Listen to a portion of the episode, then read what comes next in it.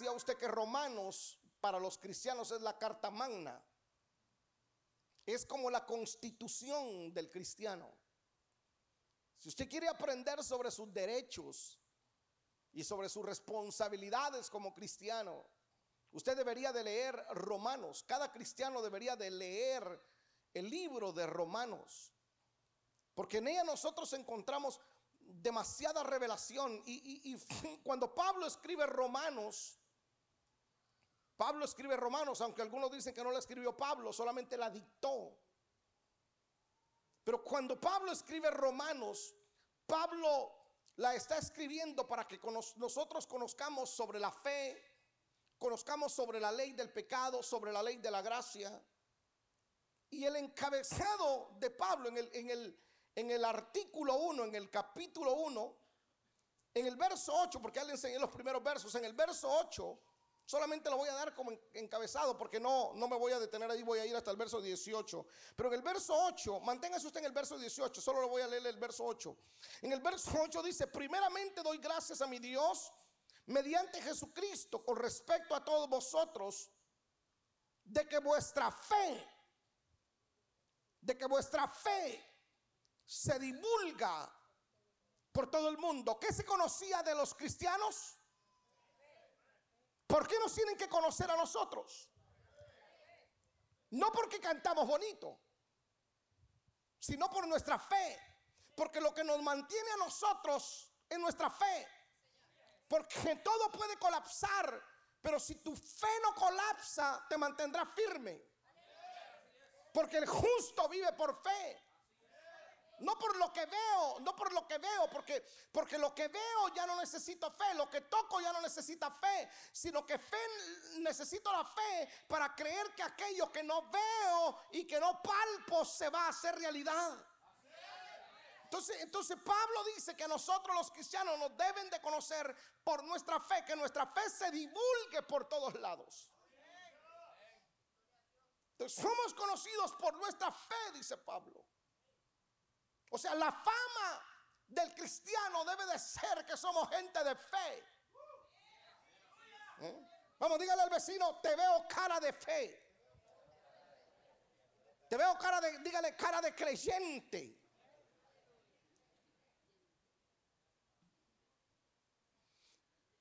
Y luego en el verso 16, ya todo eso se lo enseñé, dice, porque no me avergüenzo del Evangelio. Mire lo que Pablo dice. Pablo dice, no me avergüenzo de mi religión. No está hablando de religión. Es aquí donde nosotros tenemos que entender que cristianismo no es religión. Toda la gente dice, no, es que es una religión. No, no, no, no es una religión. Religión es, el islamismo es una religión. ¿Sabía usted que el budismo, ni, ni siquiera el budismo se considera una religión? El budismo no es una religión, el budismo es un estilo de vida. Y Cristo cuando fundó su iglesia, de hecho, Cristo cuando murió, más bien dicho, y y fundó su iglesia, cuando Cristo murió, no tuvo la idea de que nosotros nos llamaran cristianos.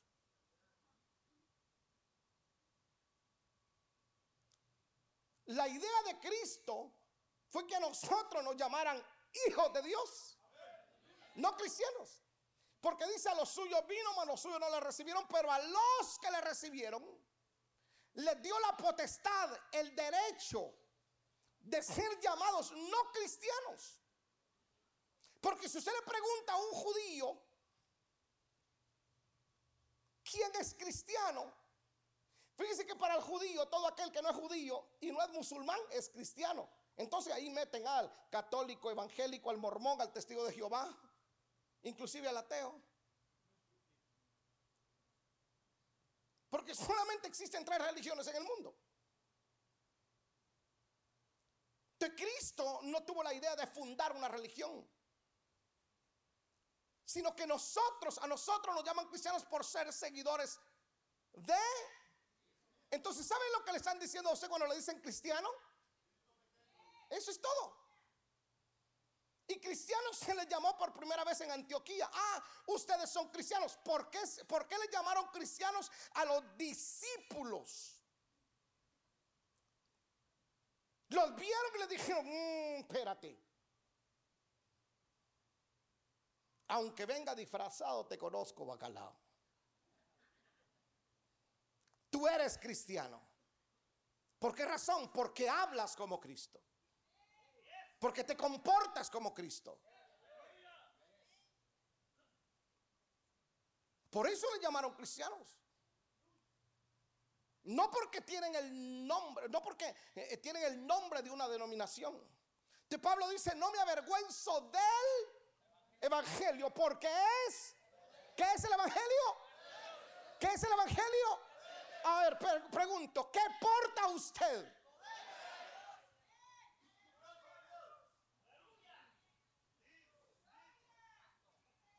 No porta una religión. ¿Cómo puede una persona sobre, fíjese, usted se ha preguntado cómo una persona puede sobreponerse de una situación complicada? ¿Cómo decimos nosotros? Si no fuera por la fuerza de Dios. Yo veo a Carlos Adelmi aquí y uno lo, ve y dice, si no fuera por la fortaleza de Dios, no te puedes levantar. Ahora, ¿Dónde está esa fortaleza? En tu interior. Porque no me avergüenzo del Evangelio porque es. ¿Dónde está ese poder? ¿Dónde radica ese poder? ¿Eh? Porque es poder de Dios. ¿Para quién? Porque no me avergüenzo del Evangelio porque es poder de Dios para salvación a todo aquel. Uy, eso es bien profundo. Para todo aquel que a ver, ¿cuántos creen aquí en el Evangelio? ¿Mm? No te condiciona, ¿verdad? Que hay ningún nombre de denominación. ¿De qué se trata la salvación?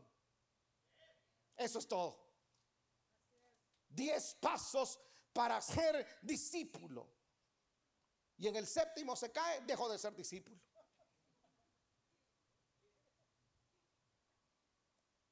La salvación no está ligada a cuántos años usted tenga en el Evangelio. Está ligada a que crea en el corazón que Jesús es el Señor.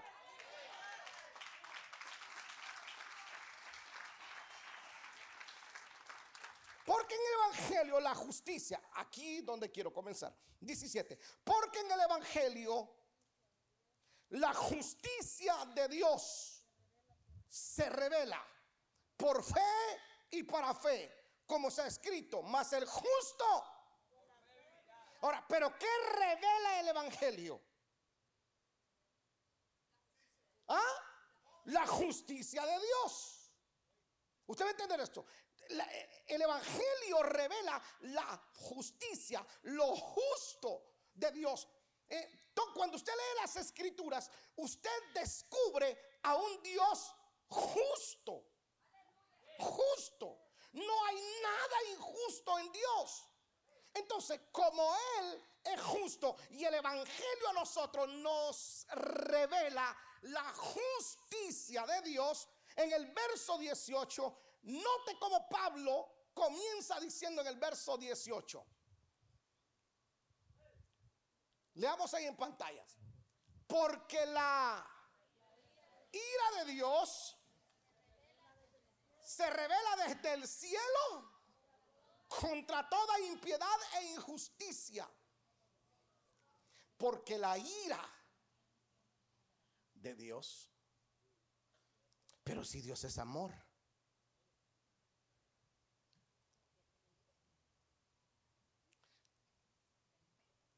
porque la ira de Dios, hermano, yo le digo, Señor, no te quiero agarrar un segundo en ira.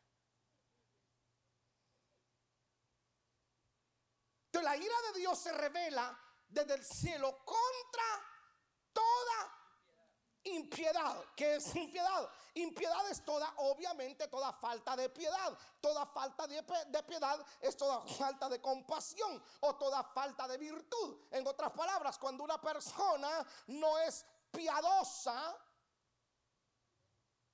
¿ah? cuando una persona no es piadosa, a Dios le molesta. Y entonces Dios trata con aquella persona que tiene falta de piedad. Y comienza a tratar. ¿Por qué razón? Usted lo va a emprender ahorita. ¿Por qué razón Dios le quita al malo y le da al bueno? Por la justicia. Fíjate lo que dice Deuteronomio capítulo 9, su verso 45. Deuteronomio, Deuteronomio, mm, Deuteronomio 9, 45.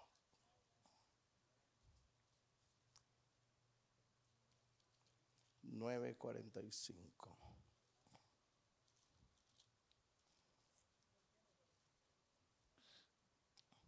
Nueve, cuatro y cinco. Es que no tenía los lentes. 9, 4 y 5 de Deuteronomio dice, no pienses en tu corazón cuando Jehová tu Dios los haya echado de, de delante de ti, diciendo, por mi justicia me ha traído Jehová a poseer esta tierra. O sea, no pienses que por tu justicia Dios te da la tierra. No, no te la da por justicia, porque el pueblo de Israel era injusto con Dios. Hablaban, murmuraban, criticaban. Todo el camino se la pasaron murmurando. Todo el camino. Le daba maná, murmuraban. Le daba carne, murmuraban. Le daba, le daba, le daba el sol eh, eh, eh, en la noche, murmuraban. Para que no les diera frío. O sea, les tenía calentón. Eh, mire, que, mire que Dios tan justo. Les ponía la temperatura. Ah, tenés calor. Moderaba el termómetro. Y les daba frío. Porque iban en el desierto. Les daba frío. Moderaba el termómetro y les daba calor. Y murmuraban. ¿Usted conoce a alguien así que murmura por todo? ¿Conoce usted algún vecino que hable mal por todo? Entonces Dios le dice, no te doy la tierra por tu justicia. No, ¿por qué te la doy? Ve al verso, lo que sigue. No te la doy por tu justicia.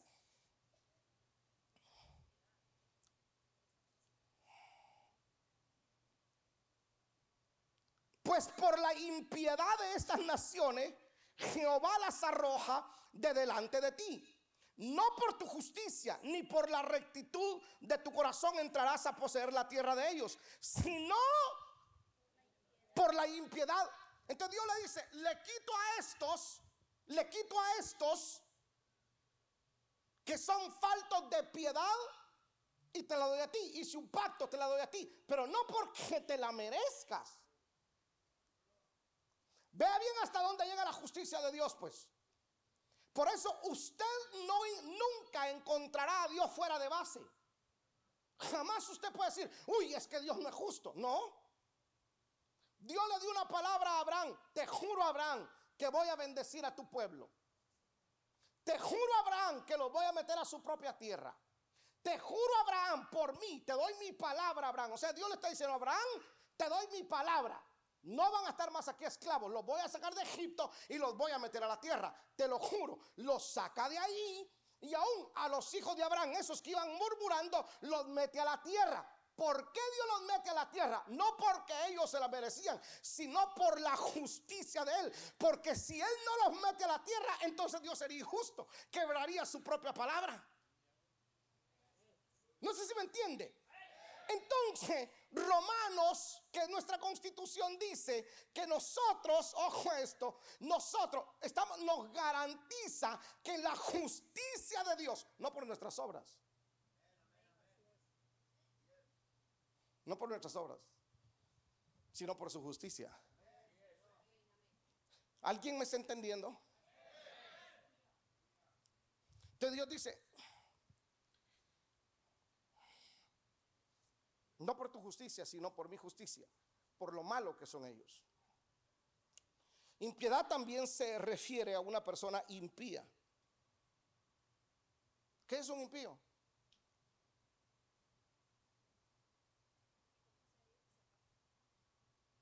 Un impío no es un pecador. Porque cuando usted lee primera de Pedro, hace la diferencia, dice, si el justo con dificultad se salva, ¿a dónde aparecerá luego? Dice, el impío y el pecador. O sea, habla del impío y habla del pecador. Eh, ¿Quién es el pecador? Ese no conoce a Dios. Ese peca con alevosía y con ventaja. No tiene temor de Dios. Hace lo malo porque su naturaleza, él está todavía ligado a la naturaleza adámica, hacer lo malo. Le place hacer lo malo. Le da placer ser malo. Peca. Le gusta. Ama. Dice la escritura que el que practica el pecado es del diablo. Para practicarlo hay que amar algo. Usted practica el soccer porque le gusta el soccer. Practica el chisme porque le gusta el chisme.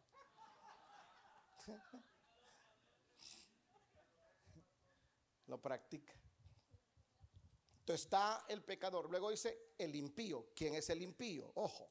El impío es aquel que estuvo con Cristo y se salió. Y hoy fuera, hoy afuera, anda haciendo cosas malas.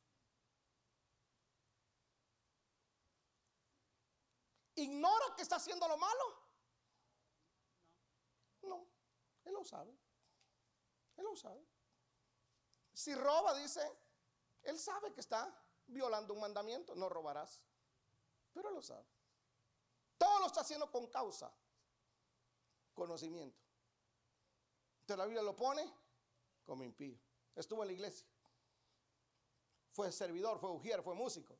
Predicó, fue líder de grupo estuvo sentado, oyó palabra por 10 años, se convirtió, se bautizó, pero se fue, se convierte en un impío. Si el justo, si el justo con dificultad se salva, ¿a dónde? ¿A dónde aparecerá el impío y el pecador?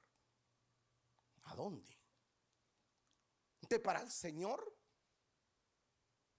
Porque hay personas, fíjese, ¿se ha dado cuenta usted que la mayor cantidad de gente que critica las iglesias cristianas no son los inconversos? Sino que son aquellos que estuvieron en una iglesia y que salieron heridos de esa iglesia y comienzan a hablar mal de esa iglesia. A ver, se lo voy a simplificar. Estuviste 10 años en una iglesia. O un año, pues, o dos años. Te trataron bien. Los hermanos te abrazaban, te ayudaban. El pastor fue chévere, fue nice. De repente por ave cosa te salís. Y comenzás a andar en el mundo allá, pecando, haciendo lo malo. Como el hijo pródigo. Después de tener abundancia de pan en la casa, ahora come con puercos. ¿Verdad que está fuerte eso? Está bien duro eso. Y entonces se junta con el compadre. Y compadre, usted no va a la iglesia. Uy, no, no, no, no, no, no, ni para qué voy a esa iglesia. En esa iglesia. Mm, si usted los conociera, yo los conozco. Por eso me salí y el pastor, no, el pastor es un bandido. Y comienza, comienza a hablar mal del pastor sin siquiera, no, mire, anda con mujeres de la iglesia, se acuesta con una, no, le roba la plata y comienza a hablar mal del pastor.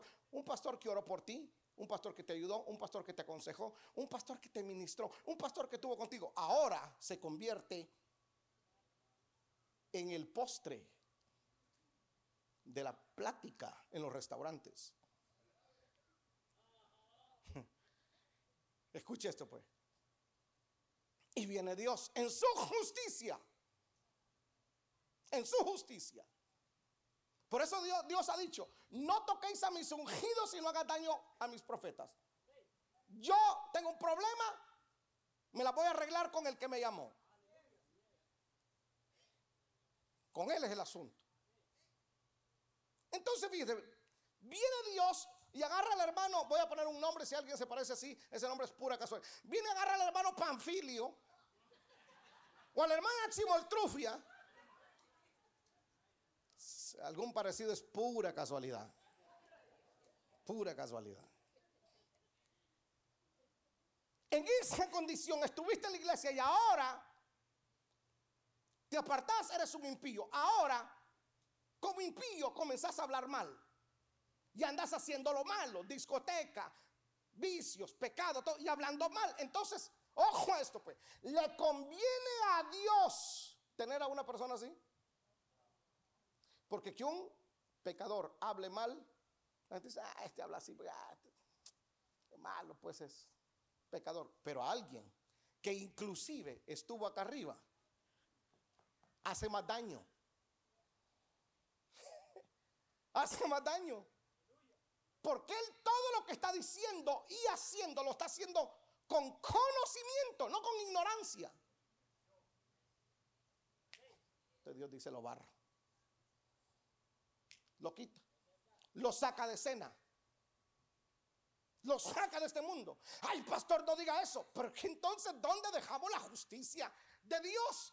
Ojo a esto, volvemos al verso. Porque la ira de Dios se manifiesta ¿dónde?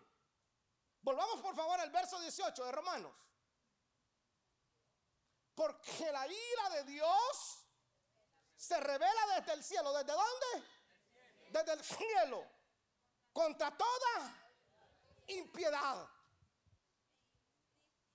Contra toda impiedad e injusticia.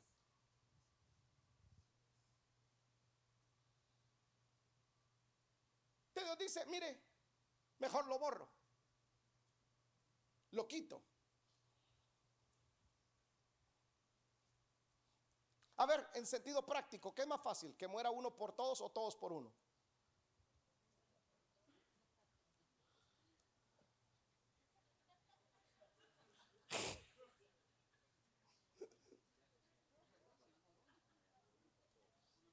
¿Que mueran todos por uno o uno por todos? ¿Ah? Entonces imagínense cuántos puede mandar un impío al infierno. Pastor me está metiendo miedo. No, para nada. Para nada. Porque nosotros a veces tenemos un mal concepto de lo que es la justicia de Dios. Va, te hace algo alguien. ¿A cuántos alguna vez alguien injustamente les ha hecho algo? Inmediatamente todos decimos, pero de la justicia de Dios nadie se escapa. Es verdad.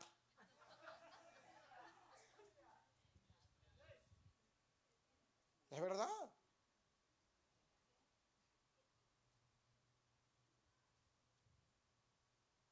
establecido. Por eso siempre habrá un conflicto entre nuestras emociones y la palabra. ¿Cómo es posible que aquella persona, imagínense en un, en un restaurante, en una conversación de 10 personas, alguien que estuvo en una iglesia comienza a decir cosas que no son? ¿A cuántos contaminó?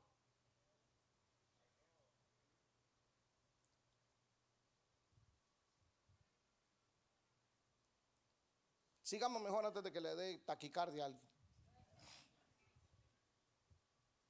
La ira de Dios se revela contra toda impiedad e injusticia. Ojo pues, todo aquello que no es justo a Dios, le provoca ira. Todo aquello, todo aquello que no es justo a Dios le provoca ira. ¿Por qué razón? Porque Él es justo. Levítico 19:15. Levítico 19:15.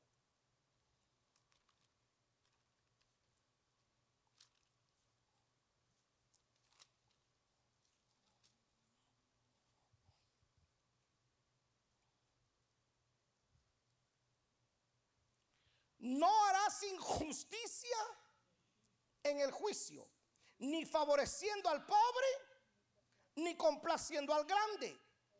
Con justicia juzgarás a tu prójimo.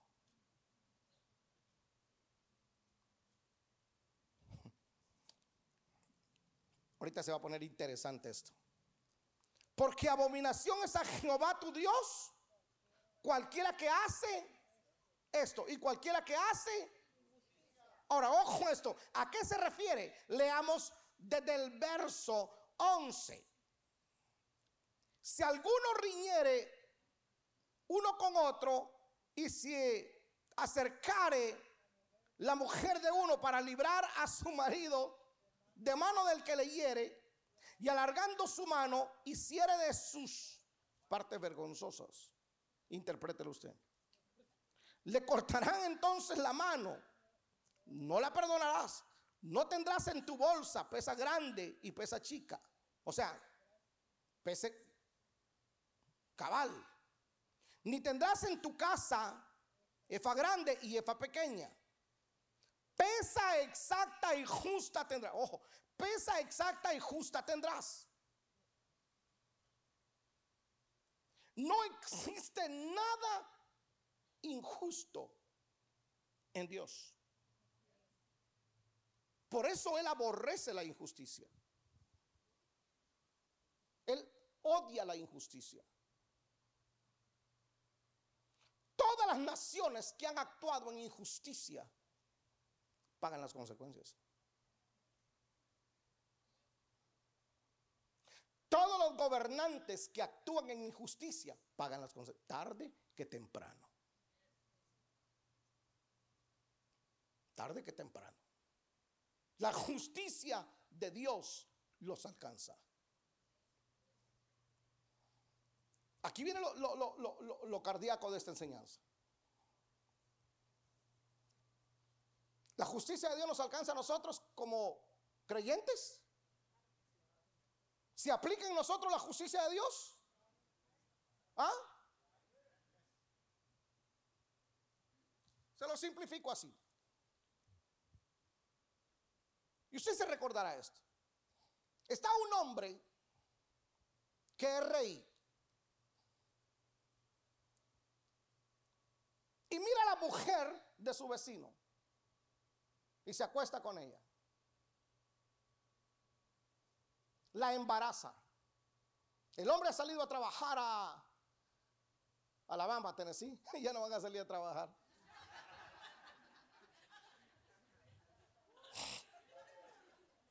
Y la embaraza. Para cubrir el embarazo de la mujer, manda a matar a su amigo. Nadie se dio cuenta. Él de buena gente, él de muy buena onda, de buen corazón, se hace cargo de la viuda y del niño. Nadie supo. Todo quedó ahí. La familia no se enteró. Y entonces se acerca por ahí alguien le dice, hmm, a mí sí me pasaron el dato. No, si no, no, no he hecho nada. Y nace el niño. Y no sale rubio. Sale moreno.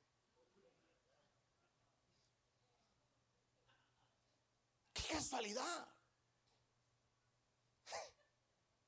Usted ya está pensando en quién, ¿verdad? ¿En quién pensó? ¿Ah? En David. Y era, pero, pero escuche, ¿era el niño consentido de Dios? ¿Era el hombre conforme al corazón de Dios? Y David oculta su pecado y David dice, nadie se entera. Llega el profeta y le dice, Natán le dice, te quiero contar una parábola. Un hombre le dice, recibió a sus amigos que venían de viaje y les sirvió la mesa. Pero no mató una de sus miles de corderitas que tenía, sino mató la única que tenía su vecino. Y David se enoja le dice, ¿qué tenemos que hacer, David? Ese hombre debe de morir y ese hombre tiene que pagar mil veces más. Y Natán le dice, ese hombre eres tú.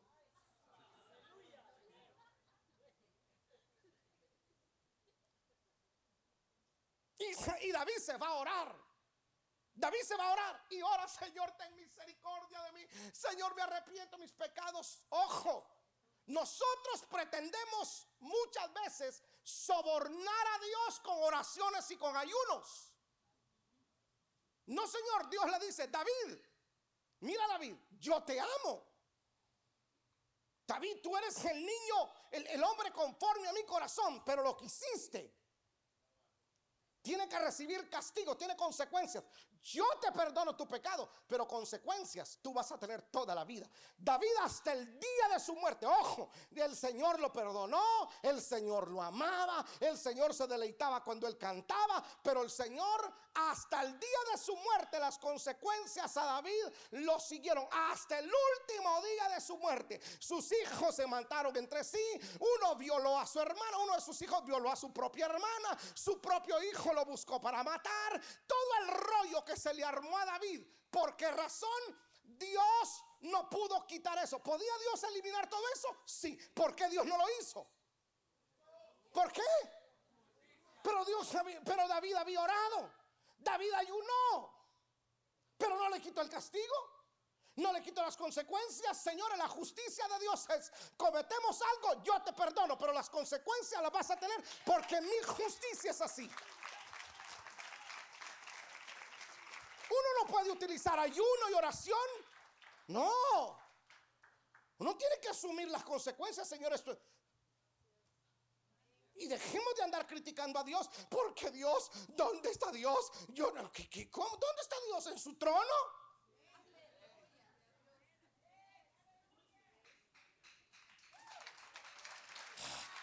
¿Por qué nosotros queremos que siempre en la justicia de Dios todo el tiempo nos vaya mal? Señores, Dios no es un padre alcahueto, nosotros somos alcahuetos. Su hijo, hace algo malo. Ah, no, en vez de corregirlo, le compra el iPhone para, para que no se me escape de la casa, para que se, se porte bien. Entonces, voy a comprarle. Usted utiliza los regalos, las compra para manipular a un niño sin vergüenza. Lo que necesita es un par de correazos, sea justo. Es justicia.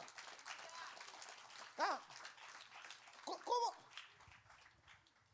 La gran mayoría de los que estamos aquí alguna vez le dimos alguna mordida a un policía o a algún juez. ¿Sí o no? ¿Ah? Ay, yo no. Ah, no se haga. Usted vino y le dijo al juez, mire, señor juez, este, tranquilo, ¿va?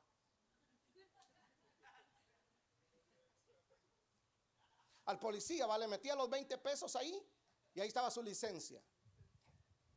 Y usted vino a Estados Unidos con esa misma idea. Y lo para el sheriff. Y usted mete 20 dólares.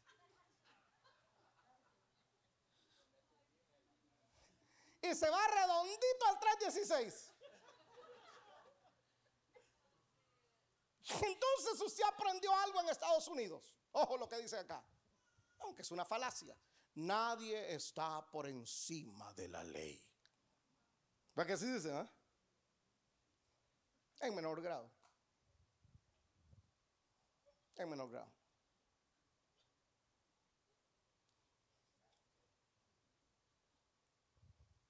Entonces nosotros queremos meter un billete de a 20 siempre cuando se trata de la corrección de Dios. Y dice, mi hijo, yo te amo. Te amo. Pero hijo, yo te, yo te amo, hijo. Pero como te amo tanto en mi justicia, yo no te puedo dejar pasar esto.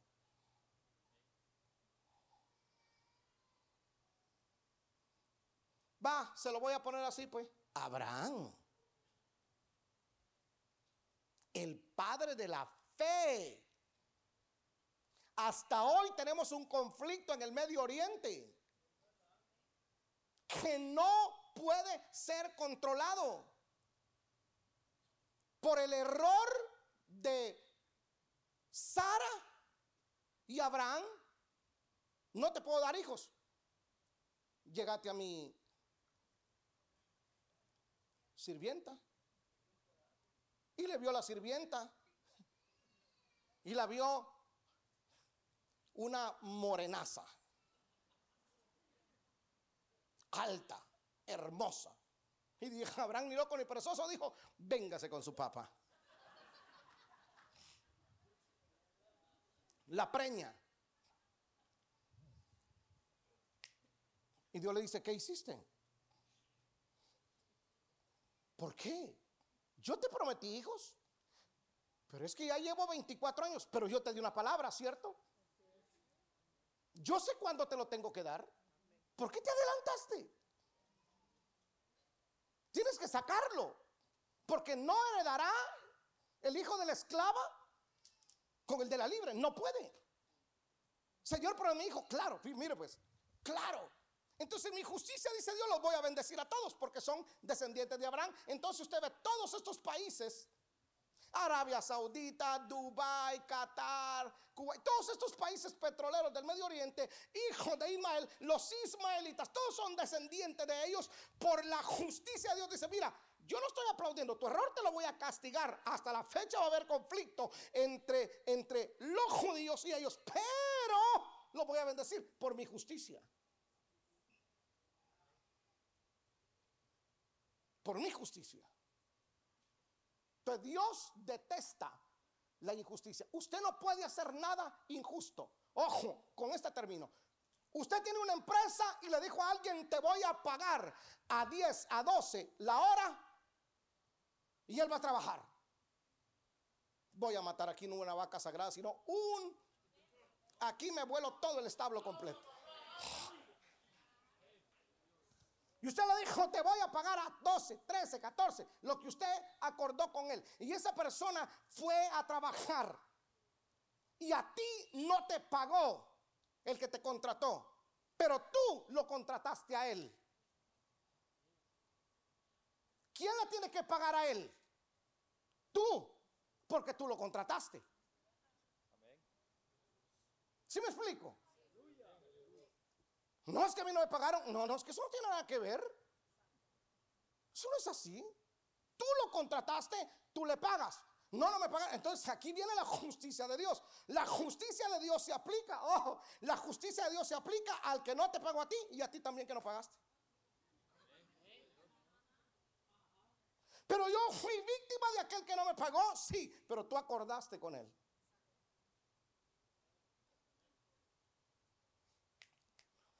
Pastor, ¿cómo me libro de esto? Habla. ¿Qué dice la escritura? Ponte de acuerdo con tu adversario. Usted mire, a mí no me pagaron, mire está, no me pagaron. Yo le quiero pagar a usted, deme tiempo. Entonces la persona en justicia dice, no, tranquilo, mire, yo entiendo que a usted no le pagaron, perdamos todos, quedas absuelto. Pero no te tiene que absolver Dios, te tiene que absolver el que tú contrataste. No Dios. ¿Quiere que se la rebaje más? Usted pelea con su esposa. Discute con su esposo. Se dijeron de todo. Y muy adentro usted sabe que algo anda mal. Entonces usted viene, Señor, perdóname. Yo ofendí a mi mujer y dice, y, los y el Señor así me dice, Señor, te están orando. ¿Quién? Allá te está orando Antonio. No lo escucho. Pero como mira, está gritando, no lo escucho. ¿Cómo no lo escucho? No, no lo escucho. Porque nosotros queremos arreglar las cosas con Dios. Cuando las cosas que tenemos que arreglar son con mi hermano. No, no, no pretendas arreglar las cosas con Dios. O sea, anda primero con tu esposa. Mira, te ofendí, mi amor. sí, mi amor. Ah, va. ¿Arreglaste las cosas ya? Entonces, sí, va. Ahora sí venimos con Dios. Es la justicia de Dios. Por eso la escritura dice que Dios no acepta soborno o cohecho. ¿Mm? Ay, hermano. El otro viernes nos vamos a ampliar un poquito más.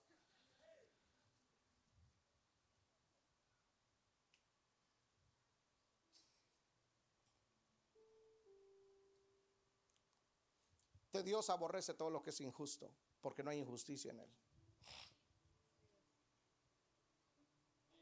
¿Se recuerda cuando Dios dijo voy a destruir Sodoma y Gomorra?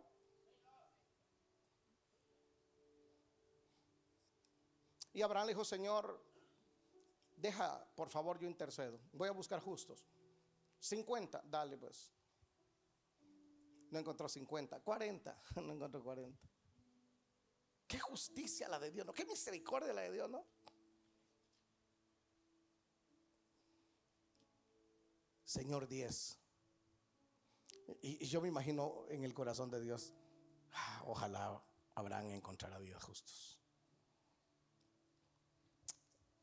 Y no encontró ni 10 justos. ¿Sabe por qué Dios destruyó a Sodoma y Gomorra? No solamente por la homosexualidad. Dice la escritura que por la abundancia de pan y la ociosidad de ellos. Pero Dios dejó que Abraham buscara justos y no los halló. ¿Sabe hasta dónde habían llegado de depravados? Que Dios envió ángeles y quisieron violar a los ángeles. Y Lot le dice, aquí están mis hijas, hermosas. No, y ellos no quisieron a las hijas de Lot. Ellos quisieron Querían violar a los ángeles. La maldad había llegado hasta el cielo. Y Dios dijo, los voy a raer.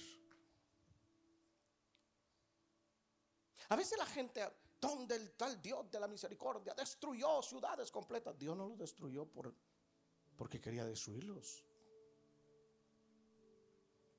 ¿Usted cree que la humanidad no está tocando el cielo con su maldad? ¿Sabe cuántos niños se abortan, se asesinan al año en Estados Unidos? Tenemos un promedio de 60 mil niños que son asesinados en Estados Unidos.